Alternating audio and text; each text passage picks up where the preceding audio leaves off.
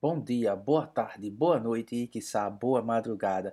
Antes de começar o nosso querido e gostoso Diálogos Cafiquianos, eu venho avisar que, infelizmente, devido a alguns contratempos técnicos que só percebemos após o final de nossa gravação, vai haver um pequeno ruído de fundo durante o nosso podcast, mas o seu conteúdo estará intacto e muito bem feito, especialmente para vocês. Então é isso aí e vamos lá.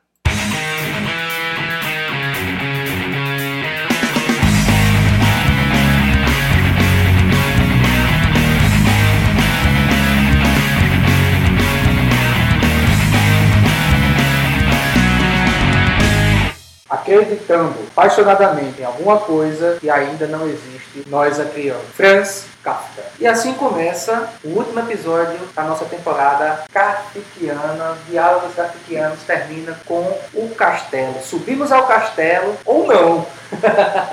Bom dia, boa tarde, boa noite e que boa madrugada, começando o PCCast. E nós vamos agora falar sobre o Castelo de Kafka. Até que enfim, terminando essa jornada. Foi hora angustiante, hora deformada, mas que no final terminamos aceitando a nossa jornada. Exatamente. Nem a pandemia conseguiu tirar Kafka de nós. E agora, se apresente, meu jovem. Então, estamos aqui de volta. Prazer, meu nome é Alonso Soares. A gente está encerrando aqui essa famigerada série sobre Kafka.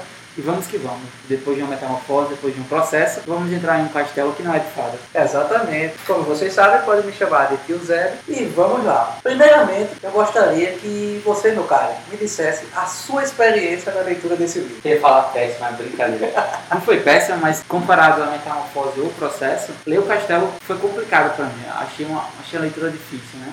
Tanto como está sendo aqui pela, pelo teor descritivo, e o texto, o texto kafkiano não ser um texto é, é moderado, ele ser intenso, seja intenso pela, pela sua dimensão descritiva, expositiva, ou pela sua. por ter sendo dito, né? Pelo que está ali realmente exposto e pela sua interpretação. Mas ler o castelo foi mais uma vez uma, uma travessia, né? Um desafio. É, já enquanto a partida comigo, como eu tinha lhe dito, né, foi, foi muito bom. Eu, eu degustei bastante, foi muito gostoso, até chegar ao final do segundo ato e começo do terceiro ato. E aí o livro se tornou extremamente descritivo. Então ele, ele não abria margens para a gente interpretar. O, o, final do livro ele não abre margens para você poder ter interpretação do que está acontecendo ali. Ele, ele, tira isso de você de certa forma, porque muitas coisas que você está se questionando, nossa, por que, que acontece isso com fulano? Por que, que acontece isso com ciclano? É tão exposto para você que para mim quebrou o ritmo, quebrou o meu, o meu ritmo de leitura, ele foi prejudicado. Mas, claro, isso é uma coisa minha, porque eu não gosto de textos tão expositivos. Eu gosto de descritivos, mas não expositivos. Mas tem pessoas que gostam, né? Então, é uma opinião minha, isso não significa que o livro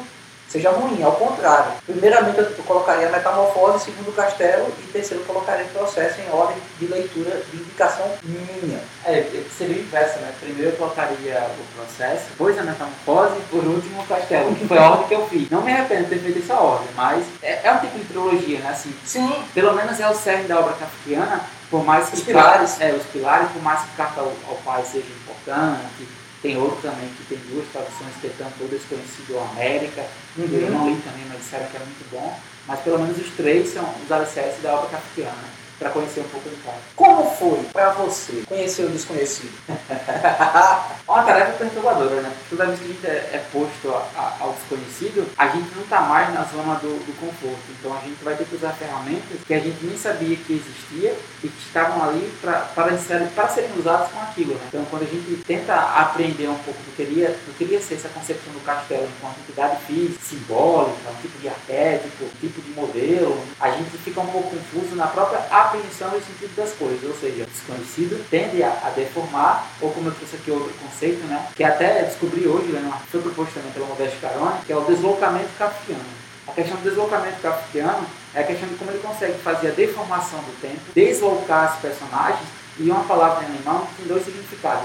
Tanto pode significar um tipo de deslocamento geográfico, físico, de um ponto ao outro, ao mesmo tempo enlouquecimento, ou seja, pela perturbação psíquica, psíquica das personagens, pelas distorções da realidade. Então, esse deslocamento kafkiano está presente. Você ter trazido o deslocamento foi legal porque é algo, embora eu não tivesse realmente pensando em trazer, mas casou muito bem com a nossa, com a nossa conversa, esse desconhecido, né? Como foi para mim conhecer esse desconhecido, né? Rapaz, esse desconhecido para mim, ele foi assim. Só antes de você continuar, eu concluo que eu não conheço desconhecido e acabei não desconhecido. em Kafka tem disso, né? Acho que que você é, é posto com a dúvida com a dúvida você ficará. Por sorte, terá apenas mais, mais uma dúvida e não leque de dúvidas, se você tiver sorte, porque do contrário, você vai ter muito dúvidas. É. é um desconhecido que ele gera mais conhecimento. É, ele, ele, fez, ele fez o favor de morrer antes de, pelo menos, esclarecer algumas coisas, né? Mas, assim, o, o desconhecido para mim ele foi interessante. Esse, esse desconhecido foi interessante. Não tanto quanto o outro carro, né? Esse carro foi, foi interessante, o outro carro nem tanto. Mas esse foi interessante pela forma como ele tá lá naquela situação, como ele tenta lidar e ele olha, ele, ele tenta dar a volta daquilo, ele tenta compreender, ele tenta assimilar. Quando ele tenta é, como a gente diz aqui popularmente, bater de frente, ele tenta bater de frente, mas é porque ele está experimentando o que é posto a ele, né? Ele está tá experimentando. Então, foi interessante o primeiro contato, porque já deu para perceber que ele tinha uma personalidade voltada para isso. E isso me chamou a atenção no livro, já para querer ler mais. E a outra coisa, como a gente sempre trouxe nos outros podcasts, a questão Kafka, em algum momento ele trazer o animal para o homem, transmutar de alguma forma esse homem em animal, seja através da palavra, seja através, no caso da metamorfose fisicamente, e aqui simbolicamente, porque quando ele chega na cidade, ele vai dormir num bocado de palha, onde ele é acordado constantemente pelos ratos durante a noite. Então a gente vê de que uma pessoa que tem um estado social alto em outro local, agora ele estava dormindo como um animal junto de animais. Então, e esse primeiro contato com o desconhecido para mim foi muito instigante, porque eu já vi esse desconhecido na figura do animal, do rato. É um rato, e o que é um rato, se não um animal que está além da gente, mas que ao mesmo tempo está com a gente. Lida com o resto, com a sombra, com o que é fugidio e o que está sorrateiramente trabalhando com, com o que é técnico, com o que é baixo, com o que é tecnicamente deveria ser desprezível, né? Exato. Seria o resto. Mas o que me veio do contato com o desconhecido, a figura do agrimensor, né? Porque o K, como você está mencionando, ou agrimensor, uhum. que, né, é K ponto, né? O é. K é K ponto, os, os K de K fica, é, são os personagens marcantes, né?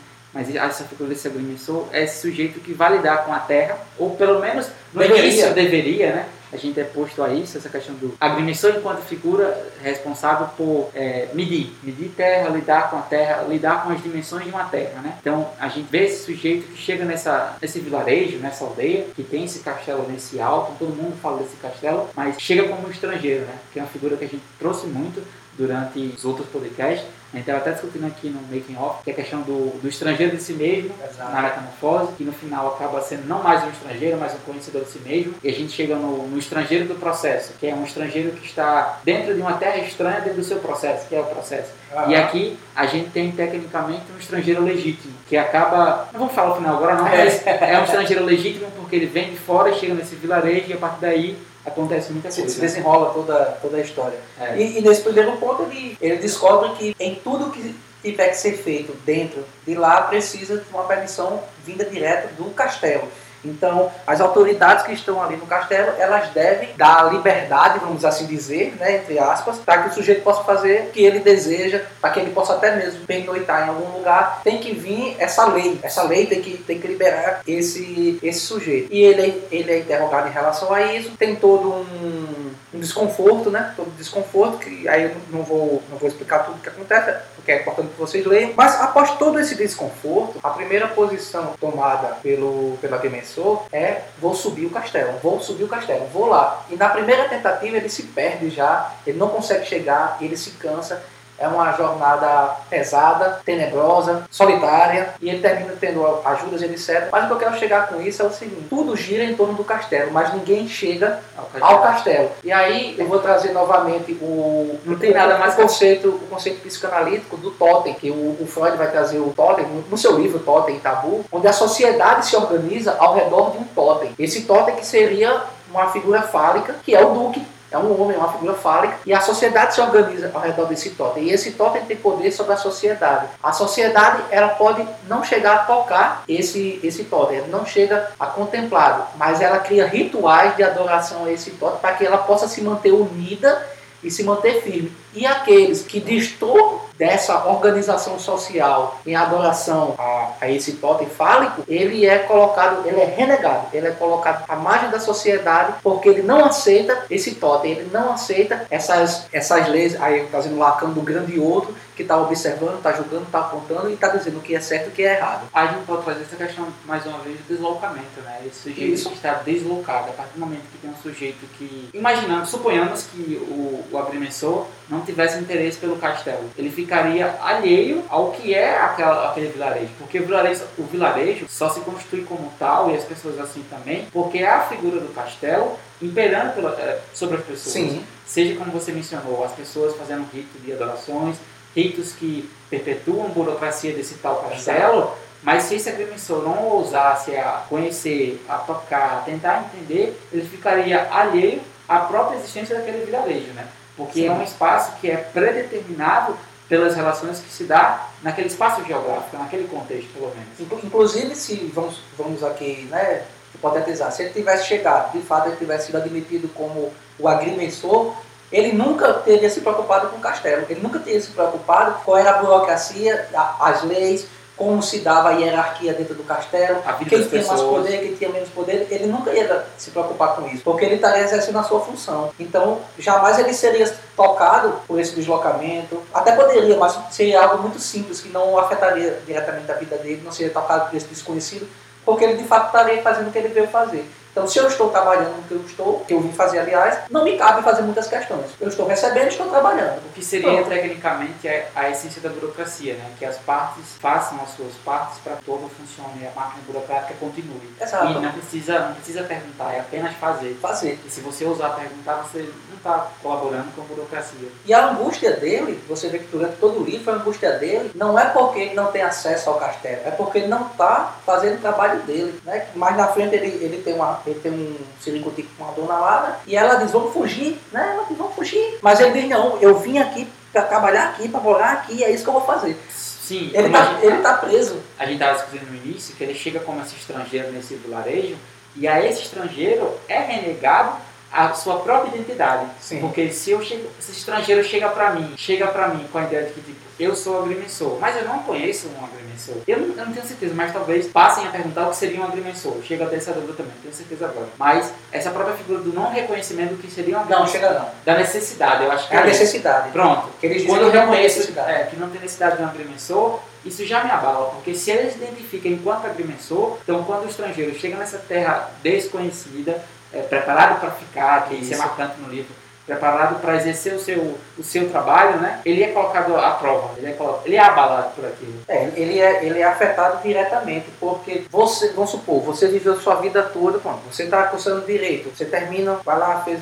fez a prova, entrou na OAB, você é advogado sua vida toda. Aí você vai, sei lá, vou, vou tentar a vida em uma cidade não sei aonde. Quando você chegar lá, as pessoas dizem, não, aqui nós não precisamos de advogado. Você vai perder o seu sentido ali dentro. Você vai ficar deslocado. Você vai ficar, o que é que o que é que está acontecendo? Mas como não precisa de um advogado? Todos os cantos precisam de um advogado. A mesma coisa é ele. Todos os cantos precisam de um, de um agrimensor. Como é que um, quase um feudo, vamos assim dizer, né? como é que um, um- esse ambiente de castelo, onde precisa ter, ter terras divididas, onde precisa se é, Mapear. mapear, lidar com as confusões de que essa terra é minha, que essa terra é de fulano, de que aqui tem que plantar isso, que aqui tem que plantar aquilo. Como é que uma, um ambiente que tem terras, tem plantações, tem pessoas tomando conta de terra, não precisa de um agrimensor? É basicamente essa mesma linha de raciocínio que eu trouxe no, no seu caso, como, como advogado. Então, a pessoa vai chegar e vai questionar. Então, o que é que eu estou fazendo aqui? Mas como não precisa? Se em todo lugar precisa. Outra coisa que a gente estava discutindo muito desse início, porque todo início kafkiano, da- pelo menos das obras dessa trilogia, né, dessa série aqui, são emblemáticas. Mas outra coisa que marca muito é a questão de como o arcaico e o moder- o moderno, tanto na esfera burocrática ou tecnológica, elas coexistem de um modo muito presente. Em que sentido? Sim. A figura do telefone, como você mencionou, eles precisam de autorização para transitar é, no vilarejo e ou para ter acesso ao castelo. Porque o castelo aqui, enquanto figura que exerce o poder, que está no topo, um poder hierárquico de cima para baixo, não de baixo para cima, a gente precisa de que exista a comunicação. E a comunicação feita por esse sistema tecnológico, seria o telefone, tem essa via direta, mas a própria via direta, como tudo em Kafka, ela tende a ser deformada, porque eles precisam perguntar a alguém que ouviu não sei o quê. Então é uma comunicação que não se dá de forma clara. É, Que dá não- por pedaços. Se dá por pedaço, exatamente. E é uma coisa que se, a gente estava comentando aqui também, que se encaixa na, na perspectiva de você falou de ele andar pela cidade para tentar chegar no castelo e desse ambiente ser denso, não densa em, enquanto. Porque também a neve, É. a neve não tem como negar A neve ela é sufocante. Isso. O próprio ambiente geográfico, enquanto ambiente geográfico, é um ambiente hostil. Sim. Não tem como negar. Mas uma coisa que eu ia falar era a questão das histórias, né? Pelo menos no vilarejo a gente tem uma trama de histórias que criam uma teia. E essa teia, em algum tipo, exerce um tipo de impedimento de chegar no castelo. Porque ele fica naquela teia, naquela teia, naquela Foi isso, teia. me, foi isso que me chamou a atenção. E ele, ele não consegue cortar a teia e chegar onde ele quer diretamente. É um labirinto. É um né? labirinto. É um labirinto. A gente não consegue entender muito bem qual é o caminho correto assim. Exatamente. E nisso daí a gente, a gente traz, como, como você falou, essa questão da, dessa burocracia, né? Então a gente vê que a burocracia não está instituída só dentro do castelo. Sim. Existe também uma burocracia, vamos assim dizer, popular. A, a burocracia do povo, de que para que seja feito isso, tá, eu posso até fazer, mas se, se fulano de tal não deixar, que aí a gente vem para a figura do clã. Porque né? a burocracia só vai existir a partir do momento que passamos a acreditar nela e exercer, e a executar as coisas que fazem ela existir por si só. Como a gente estava discutindo agora há pouco, quando cada um passa a executar um tipo de função que também é um pouco turva, desconhecida, a burocracia começa a imperar, né? Seja na comunicação, seja as pessoas que carregam cartas, Sim. pessoas que trabalham, né? Eu vou chamar de serviços de hotelaria, mas é muito moderno para o que tinha na época, né? Porque são, como é que eles chamam? Hospedarias. É as pedarias. Então, a gente tem essas hospedarias, pessoas que trabalham, todos trabalham para o castelo. Só que o castelo, enquanto essa figura que é, que é turva, que a gente não consegue compreender muito bem, né?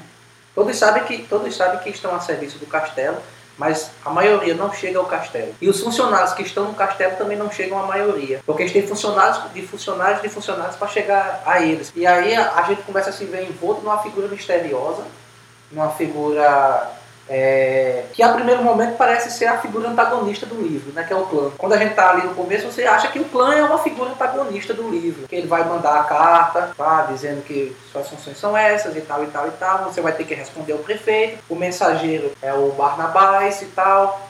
Então, você vê, ah, então você sente que tem alguém ali de fato olhando por você, vamos assim dizer, né?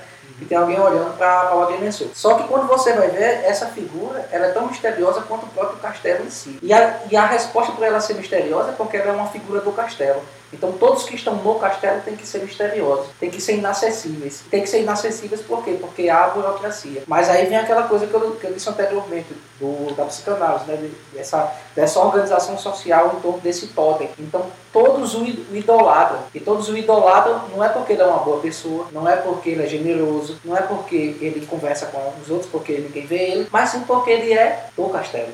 Sim. Ele é um pouco do castelo que ainda chega um pouco às pessoas através da hospedaria dos senhores. É aquela questão, porque aquele que exerce o poder não está visível, a gente não consegue ter muito bem uma compreensão. Aí a gente Sim, pode, sim. enfim, aqui fabular, é, fabular, discutir muitas coisas, mas a partir do momento que a gente tem uma figura que é do castelo, que exerce poder pro castelo e é de carne e osso, existe um tipo de identificação muito mais plausível e mais próxima, né? Assim, é mais palpável. Você consegue ter um reconhecimento daquilo, ah, o poder está ali e se manifesta ali. Eu sei que trabalha pro castelo, talvez ele seja meu chefe, mas eu não sei se ele é. Mas se eu for contra ele, eu posso me prejudicar. Então, Porque na dúvida, castelo, exatamente. na dúvida, eu não tocarei nele. Exatamente. É? Ou vou protegê-lo, vou acariciá-lo, vou cuidar bem dele. Então, é, é, essa, essa dinâmica social que é construída no livro, eu acho ela muito fantástica. A Chikafka é um autor que, na mitologia, como a gente leu aqui, nos instiga a ir contra a alienação, de como a burocracia, em alguma Sim. instância, por tentar ser tão sistemática, ser tão precisa, ser tão específica, a alienação acaba sendo uma figura que impera nela. Porque por mais que a gente execute cada função, a alienação ela entra ali como uma figura que vai destruir o sentido daquilo. E cada um passa a executar um tipo de função que aparentemente não há sentido, e não consegue aprender o sentido daquilo. Exatamente. Uma burocracia que destrui, destitui o sentido, né? Bom, é, vo- você trazendo isso também, também me faz pensar um pouco, sabe de quê? Da, da relação de como algumas sociedades, grupos sociais, na verdade, hoje em dia estão vivendo esse castelo. Né? Es- Estamos numa sociedade onde as pessoas vivem em seus castelos e idolatram esse totem que ninguém conhece, ou às vezes até conhece o totem, mas não tem acesso a esse totem e o idolatram veementemente, independente do que, do que esse totem ele possa, ele possa causar de benéfico ou de maléfico. Mas estou cego perante esse totem, então tudo que ele fizer para mim é correto. Isso é uma coisa que a gente está vendo muito porque a, a, a gente está muito é, dividido hoje em dia, está muito polarizado. E essa polarização está trazendo castelos. E quan- quando eu estava lendo o livro, eu, eu correlacionei muito sobre isso. Nós estamos edificando castelos, estamos fortificando nossos muros e estamos criando uma idolatria.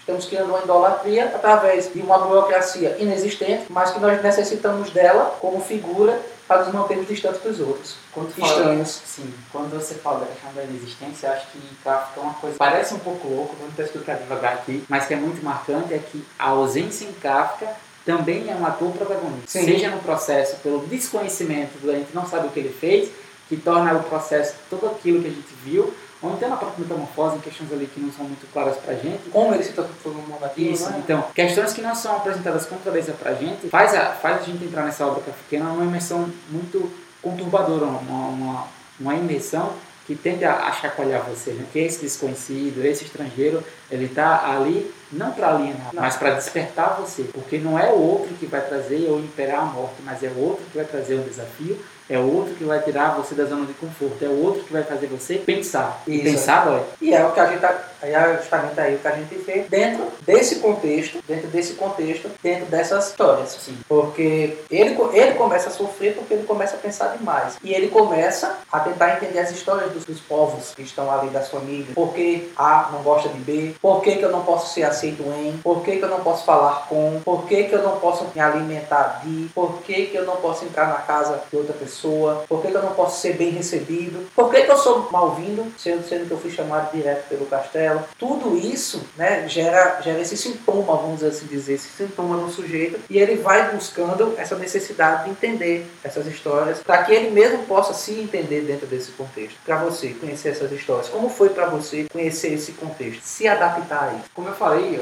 acho que é bem complicado, né, porque é uma teia. Fala de histórias que se comunicam nesse espaço que é um espaço hostil, pessoas que estão esse inverno que é rigoroso, tem que ser aquecido de alguma forma, que tem condições de saúde que são precárias, a gente percebe isso e pela observação dele, desse vilarejo, né? E o castelo no topo, aparentemente, como uma figura que está lá, é perene, branda, não branda, mas intocável, né? Está lá, é, é aquele símbolo de poder, então tem uma estabilidade. Tudo que está ao redor são histórias que se interligam, mas que estão pelo, pelo poder do castelo mas não tem uma espécie de existência plena. Acho que em Kafka tem muito disso também, né? Como a existência plena ou uma existência com sentido, ela é castrada, porque a modernidade ela faz isso. Né? Uhum. A modernidade nos dá poder e nos tira o sentido. Ela, ela nos atribui a isso. É uma troca. Isso, ela nos possibilita essa quantidade de poder que temos em várias instâncias mas o sentido ele é castrado e tentamos em alguma instância, é, por outras instâncias, encontrar o sentido, seja na religião ou por outras vias. Nesse sentido, o, o, que, que a gente pode que a gente pode olhar aí, o, o que eu olhei nesse nesse contexto, nessas histórias, assim, eu achei eu achei muito cativante as histórias, embora elas sejam sempre dadas por migalhas, né? Sim são as migalhas de pão de João e Maria. E, mas, mas essas migalhas elas são tão bem colocadas na história, claro, aí volta a dizer, tirando o final do segundo ato e o terceiro ato, que aí fica expositivo demais e aí tudo fica jogado na sua cara. Mas antes de chegar nesses atos, é muito interessante porque você pensa mil coisas, você vai pensando mil coisas, você vai viajando ali, por que que, por que, que Frieda e que Frieda é, é a, o ciricutico que ele tem. É, por que, Frieda e a dona do albergue não gosta da, da família de Barnabás, e você vai tentando conjecturar e tal, será que é isso, será que é aquilo, porque naquele dia, quando eles chegaram lá no albergue dos, no na hospedaria dos senhores, que ele chegou com Olga, Frieda não gostou e tal, e Olga era muito é, solta com, com os trabalhadores, e Frieda não gostava, será que foi isso? Mas será que uma teve um caso com um homem a outra? E você começa a conjecturar. E isso eu, isso eu acho legal, tem muito na escrita de Kafka exatamente isso, que é o que você falou, essa falta. Essa falta que a gente vai tentando preencher com lacunas da nossa mente. E aí, novamente, não tem como não voltar para a psicanálise, somos seres da falta, somos seres que estamos tentando constantemente preencher algo. Tudo que a gente vê e interpreta como falta, a gente tenta preencher. E é por isso que essa primeira parte do livro eu acho, eu acho fantástica. Porque eu, eu mergulho, olha, eu, eu fantasiei, cara, eu imaginei o que é que está acontecendo aqui, é isso, e esse clã, quem é ele, tal, como ele chegou a esse... Eu imaginei mil coisas do que poderia estar acontecendo dentro daquela cidade, por que, que tinham tanta raiva dos estrangeiros, para no final é, ficar tudo muito evidente, infelizmente. Mas assim, Cara, é muito, é muito fantástico essa, essa trajetória. Para mim me marcou muito, por isso que eu tenho esse livro como o segundo melhor de Kafka, porque essa, essa trajetória trouxe em mim muitas reflexões que foram para além do livro. É, eu estava falando, né, a questão de como a ausência é, é uma espécie de instigador de projeções, né? De você, Isso. de você ir além, né? Porque pela falta você não vai se satisfazer com a falta, né? Você vai buscar sempre mais. Nessa busca aí, enfim. A gente vai nas migalhas dos pães para tentar achar o caminho. E esses caminhos se dão por muitas vias, né? Como a gente estava discutindo, vias essas que tendem a, a, mais uma vez, realçar a forma como o castelo ele exerce seu poder e as vias burocráticas, né? Como a gente estava discutindo, e como essas histórias que dão em migalhas de pão, elas se conectam, elas são incongru- incongruentes entre si, elas, elas divergem, né? Elas não Aham. fazem sentido, ou elas fazem sentido, mas por causa de uma terceira visão e não daquelas duas. Então, essa confusão que se dá pelo, pelo entrelaçamento das histórias, né? E aí, é, puxando as histórias, a gente traz a vida do agrimensor. Ele começa como alguém de poder, vamos assim dizer, né? Sim. Porque quando descobre que é um agrimensor, o pessoal tem medo. Sim. Mas depois, quando descobrem que ele não é bem-vindo, então dele não é nada, né? Exatamente. Só naquele primeiro momento, a primeira página, as primeiras páginas do livro, que ele tem algum poder, É aquela, dizer. aquela ideia de precisamos que o castelo é, legitime, né? que a gente seja uma figura De poder. de poder que tenha a aprovação do castelo. E é o que a gente faz. A gente sempre está procurando alguém com uma figura de poder acima da gente, até para a gente se, se eximir de muitas coisas. Sim. E é, o- não vem muito ao caso, mas eu acho que talvez venha. Lá no Leviatã, Thomas Hobbes, ele vai dizer isso, que, que nós abdicamos de nossa liberdade, nós abdicamos de muitos dos nossos direitos para que uma figura maior possa exercer poder sobre todos e organizar a sociedade. O Hobbes vai dizer lá no, no Leviatã. E é exatamente isso que a gente vê. O, o agrimensor, ele está perdido nesse meio porque ele não entende essa funcionalidade. Ele mexe com o que ele não deveria mexer, que é com a mulher dos outros. E é quando a vida dele toma guinada, né? A vida dele toma guinada a partir daí. Eu Ele- acho que para além da mulher dos outros, que é uma é figura bem problemática essa questão de. Porque se a gente perceber bem, é um vilarejo. Então é um vilarejo enquanto um lugar pequeno, Mas é- interior. É, só, só um instante. É, é, a- quando eu digo a mulher dos outros, eu quero dizer a mulher dos outros como sentido de objeto feminino, não no sentido de casada. Mas pode continuar. Não, mas entenda, por mais que, por exemplo, essa questão das relações é, enfim, sexuais, desses lampejos que a gente percebe nas personagens kafkianas, pelo menos femininas, mas o que eu ia falar, o que ele mexe, além dessa questão do, do prazer, ele mexe com a burocracia, Uhum. que não há algo mais, não santificado, mas algo que impera muito nesse vilarejo, que é a burocracia.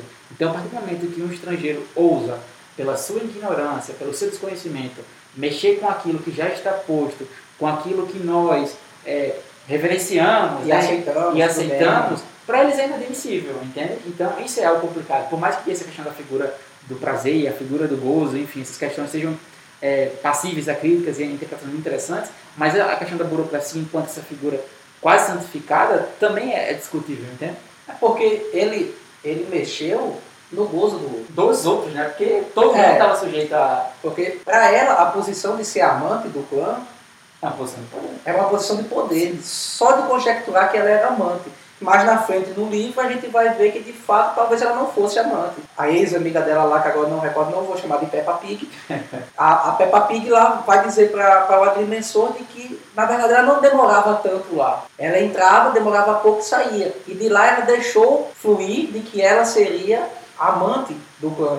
Ou seja, ela deixou que se surgissem histórias para ela ter poder. Embora fosse um poder ínfimo, mas ainda assim ela era mais do que as outras. Então, ele mexeu com alguém que tinha poder. Em dois sentidos, né? Ela, porque ela tinha um certo poder de ser amante, e o outro que era o dono dela, vamos assim dizer, né? Nesse contexto aí, aí a vida dele toma a segunda guinada, que é interessante nos personagens kafkianos, essa promiscuidade sexual, né? Que ele vai lá, pá, no meio da noite, no meio das cervejas derramadas no chão, ele faz lá o serviço com ela, tal, já quer casar com ela no outro dia.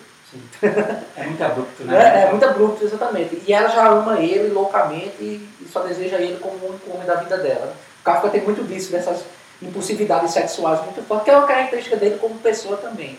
Quando a gente vai ver, inclusive a Frieda, ela, eu estava lendo no comentário do Carone, que a Frieda, ela representa para Kafka a figura da, da tradutora dele, polonesa. É, que agora não me recordo o nome da tradutora dele, polonesa lá. Ele escreveu a, a figura da Frieda a partir dela, do relacionamento que eles tiveram. Assim como no, no processo, o processo é um livro que surgiu a partir do término do noivado do Kafka também. Então ele sempre tem essa ligação com o sexual sendo um motivador dele. Né? E aí vem aquele de Freud, né? Quando Freud dizia que a gente está sempre envolto pela libido, pelo sexo e tal. E a gente vê os personagens do Kafka sempre mergulhados nisso. E a dona da, da, da hospedaria, da ponte, ela vai dizer que, deve, que não quer ele e tudo mais lá, tal, ele é expulso. Estou adiantando muita história. Ele é expulso e aí vai morar numa escola com ela. E aí é quando ele toma né, a decisão de tentar de vez mudar a situação. Sim. Só que a gente vê aí a dualidade, que é uma coisa que é muito presente em Kafka. Às vezes a dualidade é apresentada em um personagem só, como no carro do processo, que ao mesmo tempo que ele tenta ser muito certo, ele também é uma pessoa que é de viés duvidoso, Sim. preconceituoso e tal, como a gente já debateu antes. E cá a dualidade está entre Frieda e o agrimensor, porque Frieda quer fugir. Ela quer fugir, ela não quer mais estar presa àquela burocracia, ela não quer estar presa àquele, àquele estado de poder. Mas o agrimensor, ele continua preso às suas funções. Porque eu vim aqui para morar, eu vim aqui para trabalhar como agrimensor e vou trabalhar como agrimensor. É alguém de fora para dentro que vem na perspectiva de findar raízes para uma potencialidade, em algo que já está posto, que tende a ser assegurado e ser benéfico, né? Isso. Porque se todo mundo vive com isso, isso deve ser bom. E ele vem de fora para tentar, né? É, tem Mas, que sentar a vida do popular. Né? Exatamente. E quando, quando você fala dessa questão da Freire, de ser alguém que quer cair fora, é porque alguém que já conhece, alguém que já está lá dentro, que já lida com isso. Então, possivelmente alguém que já tentou acessar o castelo e não conseguiu. Isso. Não foi de agora, né? Al alguém que se permitiu ser conhecido amante de outra pessoa, mesmo que, pelo que a gente percebe no final do livro, não seja, para poder ter poder. Ou seja, é alguém que percebe que para estar naquele ambiente de forma, eu não vou dizer saudável, porque nada, nada do que acontece ali é saudável. Em capa que não tem saúde. É, exatamente, em capa que não tem saúde mas assim que, que possa permanecer ali de uma maneira aceitável perante aquela sociedade, você tem que dobrar muito os seus joelhos e você tem que se rebaixar muito. E ela já passou por tudo isso. E ela não quer mais isso. Ela quer apenas o homem dela. E ele do contrário, né? Por mais que a gente tenha um desconhecimento da sua origem, do que ele era antes de ser agrimensor, por mais que tenha uma breve passagem que cite uma possível família que ele tem, é, em outro lugar, né, que não é naquele vilarejo. Sim. Então, pelo desconhecimento que a gente tem dessa figura, ele vem. Essa origem desconhecida. E, ah, exatamente. Ele vem para ali posto a, a, a, fazer tudo, né? Para poder fazer o que ele realmente quer, que é findar as raízes, trabalhar como agrimensor e conseguir ter um poder, né? Trabalhar para o castelo no final das contas, né? Sim. Ser absorvido pelo Ser castelo. Ser absorvido pelo castelo. E aí a gente vê a questão de que, muitas vezes, trazendo até um pouco para agora aqui para a nossa realidade, né? saindo um pouco da literatura para a realidade, a gente vê que a busca desenfreada, a, bu a, busca desenfreada nossa por alcançar determinados objetivos de aceitação leva a perdas, leva a perdas. Há muitas perdas. Algumas perdas que podem ser remediadas, que podem ser recuperadas e outras perdas que são irremediáveis. São coisas que simplesmente você jamais vai conseguir novamente na sua vida. E aí eu gostaria, novamente, de jogar a bomba para você, como foi para você ver, ler e digerir as perdas do agrimensor? É, é pesado. São questões que, que eu, acho que o que mais marca é essa questão desse estrangeiro que chega com toda a vontade e para que tudo realmente funcione bem certo e a partir do momento que ele entra em contato com as teias de história, com esse estamento burocrático, com essas ficções criadas, né, por, essas, por esse vilarejo ele ressignifica algumas coisas, ele deforma outras coisas, ele faz se perder em alguma instância, né? Ele acaba se perdendo e, e talvez essa perda seja um tipo de achado para ele, mas é um achado vazio, né? Um achado que não faz mais sentido para aquele estrangeiro que veio de fora, né? Porque em, em alguma instância ele foi contaminado por aquele, por aquele ambiente, por aquele castelo. Uhum. Exatamente. É, você, você conseguiu é, condensar, você conseguiu condensar bem ah, o que acontece porque é exatamente isso. Ele está ali, primeiro para uma função, depois ele se perde. Ele se perde na tentativa de exercer a função, ele se perde na tentativa de achar um amor. E sejamos claros, né? Não facilita para ele. Não, não facilita. E ele se perde na tentativa de se achar, de se achar no sentido social da coisa, de se achar como alguém pertencente a um local que na verdade o local não era dele, nunca foi dele. Mas ele quer ser aceito naquele local e ele se perde na tentativa de ser aceito no local que não é dele. Como acontece muitas vezes nas nossas vidas, a gente luta tanto para conseguir algo que não paramos para analisar como as nossas escolhas estão sendo nocivas. E ele termina, por assim dizer, esse grande amor da vida dele, embora tenha sido um grande amor impossível, como a gente já já falou alguns momentos atrás, ele perde o grande amor da vida dele para o grande estorvo da vida dele, que, que, é, o, que é um dos, dos, dos ajudantes dele lá, que ele tanto tinha raiva e termina ela de, se dedicando a esse sujeito. Pronto. E esse sujeito enfrenta ele e diz: agora você não tem mais poder sobre mim. Pronto, quer falar que, por exemplo, diferente do processo anatomia, vocês têm uma deformação muito clara, aqui a gente tem um pouco de deformação quando aqueles que deveriam ajudar não ajudam. Mas Isso, exatamente. na obra de como um todo, né? Porque aquilo que devia comunicar não comunica, deixa dúvida. Aquilo que deveria ser Exato. claro é escuro, é cinza e traz mais dúvidas ainda. Então são essas pequenas deformações que trazem um sentido um pouco para a realidade, né? Porque a gente acha que a realidade está posta e, e não carece de interpretação, sendo que é o Exato. contrário. A gente interpreta às vezes até demais, passa além da interpretação, mas vai para sobre a interpretação e acaba deformando aquilo que já está posto. Quando ele passa por todo, por todo esse processo, né? Kafka, Kafka, a gente sempre termina nessa palavra processo. É. É impressionante. Mas quando ele passa por, por todo esse processo, por toda essa angústia, por todas essas perdas, por todas essas tentativas de ressignificação, ele consegue encontrar alguém, embora não seja quem ele queria, mas é alguém que está ligado a e alguém que de fato é do castelo, na verdade duas pessoas, né? Conversa com uma e recebe uma intimação da outra, é quando ele aceita, ele aceita tudo aquilo e ele aceita no sentido de que ele compreende. Ele aceita porque ele compreende a estrutura burocrática. É quando ele vê de fato, é, eu estava lutando contra o que era ilutável, porque eu estava lutando contra aquilo que eu não entendia. Agora eu entendo. Agora que eu entendo, eu sei que meu lugar aqui é diferente. E é justamente quando vem a Peppa Pig lá, conta a história da, da Ciricutico dele, e convida ele para morar com ela e mais duas, para fazer o surubão lá. Então ele aceita, de fato, agora estou para o castelo, mas ainda não sei como ficarei, né? Para o castelo. Ele aceita, mas ele não sabe como vai ser a vida dele para o castelo. E você percebe que ele ainda continua firme de que está ali para o castelo. Porque ele poderia ir embora, mas ele continua preso em estou para o, castelo. Exatamente. Nessa aceitação vem o, vem o final do livro, que não é tão final. Como assim o final não é tão final? Porque o Kafka morreu antes de, de terminar o negócio. Entendeu, gente? Então, Acho que foi no nosso primeiro podcast que a gente gravou sobre metamorfose, eu falei sobre é, Kafka ser um mestre da incompletude, né? sim. A gente falou aqui da questão de como a ausência em Kafka também é um, é um protagonista, é algo muito marcante, mas também a própria incompletude de Kafka torna ainda mais Kafka do que é, É. Kafka. Não tem como fugir disso, que nenhum escritor se aproximou do, do que é Kafka, do texto kafkiano. Ou assumiu para si a letra Kafka, né? Porque a letra K é muito marcante. Sim, quando ele consegue essa aceitação do que é o castelo, do que é a burocracia do castelo, e de que cada um deve reconhecer o seu local dentro daquela sociedade, acontece com ele o que aconteceu com a dona da hospedaria, que era a protetora da Frieda, que é, ele recebe um negócio para si. Chegam até ele, o nome do cara é muito difícil, me perdoe, o nome do cara que dá o, negócio a ele lá, ficou meio estranho dar um negócio a ele. Mas é, o nome do cara lá é meio estranho. Quando ele aceita, quando ele passa por tudo isso, ele tá lá cansado, exausto, ouviu que não tinha que ouvir, perdeu a mulher, mas ganhou outras três de quebra. Né?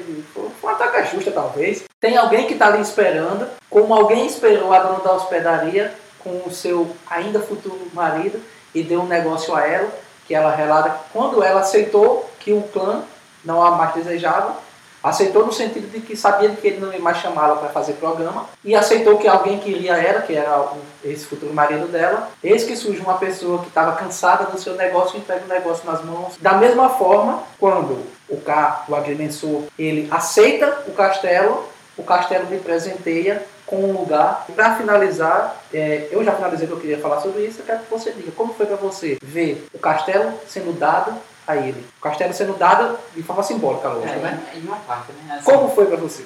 É como eu falei, é, é, é muito, enfim, não revelador, acho que essa não é a palavra, mas é muito marcante, porque a gente tem esse estrangeiro que chega com um certo tipo de ideal, passa por uma travessia muito grande, travessia foi uma palavra que a gente usou muito nos três podcasts, pelo menos eu falei, e, e no final acaba a absorção, né, a aceitação do castelo, o castelo impregna nele, né, em alguma instância o castelo entra nele e ele se torna um pedaço do castelo. Uma, uma peça, uma peça da engrenagem burocrática do castelo. E ele não conseguiu suprimir ou ultrapassar essa, essa burocracia do castelo. Enfim, é Kafka, né? Kafka, exatamente. Agora eu peço que você dê as suas indicações. Então vamos lá. A gente falou sobre livro, né? A gente já falou sobre música aqui com indicações, mas eu vou deixar Uhum. dois filmes. Um vai ser A Origem, do Christopher Nolan. A ideia do- da, da origem é para você trabalhar um pouco nesse universo onírico, né? E até que ponto ideias podem contaminar você. Até que ponto pessoas podem impregnar na sua cabeça certo tipo de ideias e de que forma a gente pode entrar nesse jogo de apreensão de novas ideias ou de ressignificação de certos tipos de ideias. Né? Então, trabalha com esse universo do onírico, trabalha com esse universo da, das ideias e, e, dessa contaminação através das ideias. E o outro é um outro filme, Quero Ser John Malkovich, que também trabalha com essa questão do universo onírico, mas agora voltado numa perspectiva de sentido. Ele falou muito da questão do sentido dele perder esse sentido ao longo do, do seu trajeto né, até o castelo, até ser absorvido pelo castelo.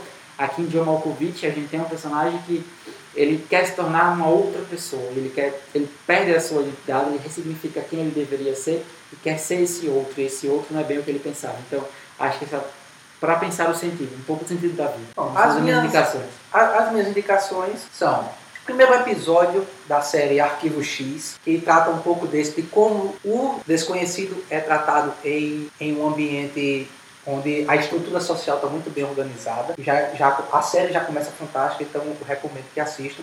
A série Twin Peaks também é outra que eu recomendo. Tem também é, um episódio na série Dead Zone, que é uma série baseada no livro de Stephen King, Zona Morta. O personagem principal ele sofre um acidente de carro, ele vai parar uma comunidade muito fechada. Nessa comunidade muito fechada, eles querem fazer uma queima às bruxas porque o, o cara é um estrangeiro. Ele, é, ele é um estranho no meio de nós.